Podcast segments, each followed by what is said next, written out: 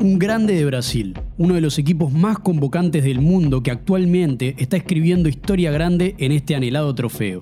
En el capítulo de hoy vamos a contarte cómo fue la última conquista de un gigante del continente. Bienvenidos, este es el podcast de la Conmebol Libertadores. Hoy, Flamengo campeón 2019. Flamengo es uno de los clubes con más hinchas en todo el continente. Para la edición número 60 de la Conmebol Libertadores, el Mengao había contratado a un técnico de jerarquía internacional, el portugués Jorge Jesús. Flamengo integró el grupo D junto a Liga de Quito, Peñarol de Montevideo y San José de Oruro. En el debut de Flamengo en la Conmebol Libertadores, debía visitar uno de los recintos más complejos del continente. El rival era San José de Oruro, que lo recibiría en el estadio Jesús Bermúdez a 3.735 metros de altura sobre el nivel del mar. Sin embargo, el equipo de Río supo afrontar esa adversidad y se llevó un triunfo fundamental en el camino hacia la clasificación a la segunda fase fue 1 a 0 con gol de Gabriel Barbosa a los 60 minutos. Una semana más tarde, el Mengao debutó ante su gente en el Estadio Maracaná venciendo por 3 a 1 a la Liga de Quito. Los goles de aquella noche los convirtieron Everton Ribeiro, Gabriel Barbosa y Fernando Uribe. Luego de aquella victoria ante el equipo ecuatoriano, Flamengo recibió en el Maracaná a Peñarol de Montevideo. Para sorpresa de muchos, el equipo dirigido por Jorge Jesús cayó por 1 a 0 con un golazo sobre la hora del argentino Lucas Biatri.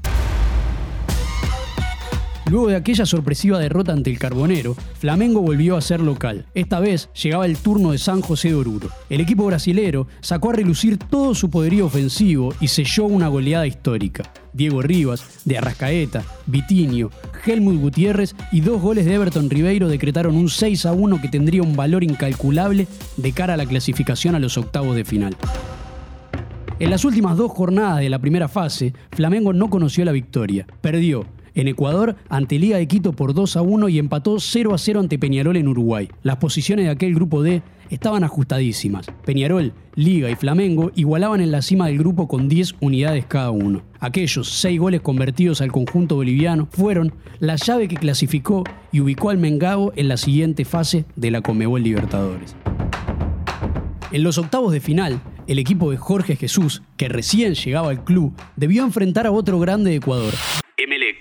El encuentro de ida se disputó en la ciudad de Guayaquil y seguramente esa noche Flamengo mostró su peor versión a lo largo del certamen. El encuentro finalizó 2 a 0 a favor de Emelec con goles de Wilmer Godoy en el primer tiempo y Romaro Caicedo en el segundo. Para seguir con vida en la Comebol Libertadores, el equipo brasileño no debía ser contundente en ataque, sino también muy firme en defensa. Un gol de Melec en el Maracaná obligaba a Flamengo a convertir cuatro para pasar de ronda. El partido jugado en Brasil tuvo un comienzo arrollador del conjunto de Jorge Jesús. Primero a los 10 y luego a los 19 minutos, Gabigol permitía que Flamengo igualara la serie mucho más rápido de lo que cualquier hincha del Fla podría haber imaginado. Sin embargo, cuando todo hacía presumir que se venía una goleada de Flamengo en el Maracaná, Emelec reaccionó a tiempo y pudo sostener el resultado. El encuentro terminó 2 a 0. Los penales definirían el pasaje a cuartos. De Arrascaeta, Bruno Enrique, René y Rafinha convirtieron para el FLA. Angulo y Cortés hicieron lo propio para Emelec. Arroyo en el tercer penal y Queiroz en el cuarto fallaron para el equipo ecuatoriano, dándole la clasificación al equipo de Río de Janeiro. Flamengo acababa de superar un obstáculo durísimo en su camino hacia la gloria eterna. En los cuartos de final lo esperaba un choque contra un equipo candidato, Internacional de Porto Alegre. En el partido de ida, disputado en Río, Flamengo volvió a mostrar toda su jerarquía ofensiva, destrabando de la mano de un crack como Bruno Enrique un encuentro que parecía destinado a terminar 0 a 0. Primero a los 75 y luego a los 79, Bruno Enrique convirtió y dejó al flaco en un pie y medio en las semifinales. El partido de vuelta, disputado en el Beira Río, fue una verdadera batalla. Internacional buscó desesperadamente y terminó encontrando el gol en la cabeza de Rodrigo Lindoso a los 61 minutos. A partir de ese momento, Inter arremetió contra el arco de Diego Alves y estuvo cerca de igualar la serie. Sin embargo, Flamengo con personalidad supo resistir y de contraataque, una combinación letal entre Bruno Enrique y Gabigol, culminó con el 1 a 1 que definía la serie. Ataca Bruno Enrique, busca el empate. Gol de Barbosa, gol de Enrique, Barbosa. Gol. Gol.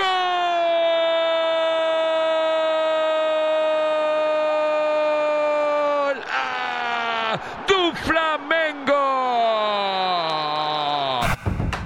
En las semifinales, Flamengo otra vez debería sobrellevar el duro desafío de enfrentar a un equipo de su mismo país. Campeón en 2017, semifinalista en 2018 y 2019, el rival era nada menos que el durísimo gremio de Renato Gagullo. El primer partido de la serie se disputó en el Arena Du Gremio. Flamengo se puso arriba en el marcador con gol de Bruno Enrique a los 68 del complemento. Everton Ribeiro buscándolo a Gerson, va al zurdo, va. Tocando esa pelota de Racaeta, coloca el centro, vino para Bruno y está.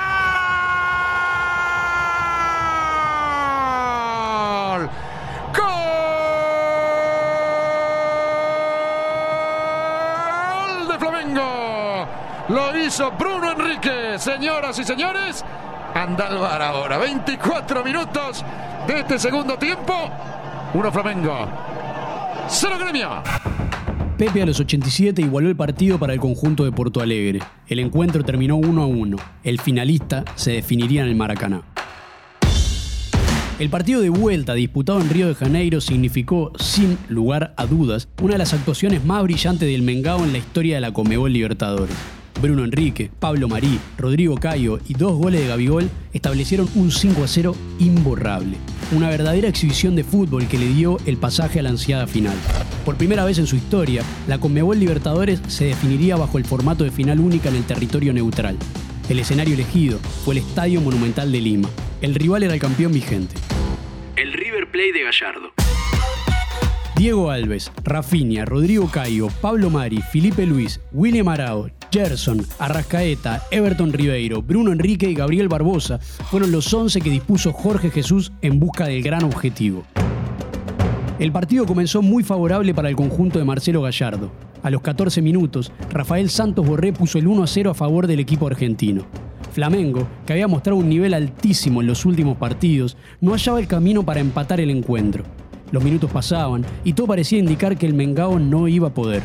Sin embargo, una ráfaga de fútbol y contundencia construyeron un verdadero milagro. A los 88 minutos, Bruno Enrique armó una jugada descomunal para que el empate fuera posible. Ahí está Bruno Enrique, ataca Flamengo. La pelota va dentro para Derrascaeta. Gabriel, gol.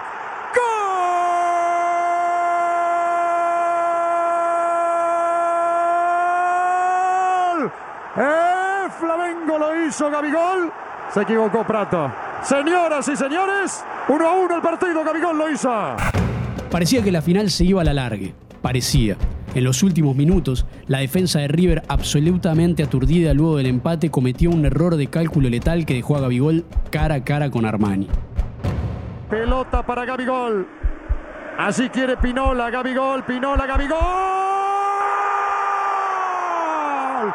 Flamengo campeón. De la manera más increíble y agónica, un gigante del continente alcanzaba por segunda vez en su historia la gloria eterna.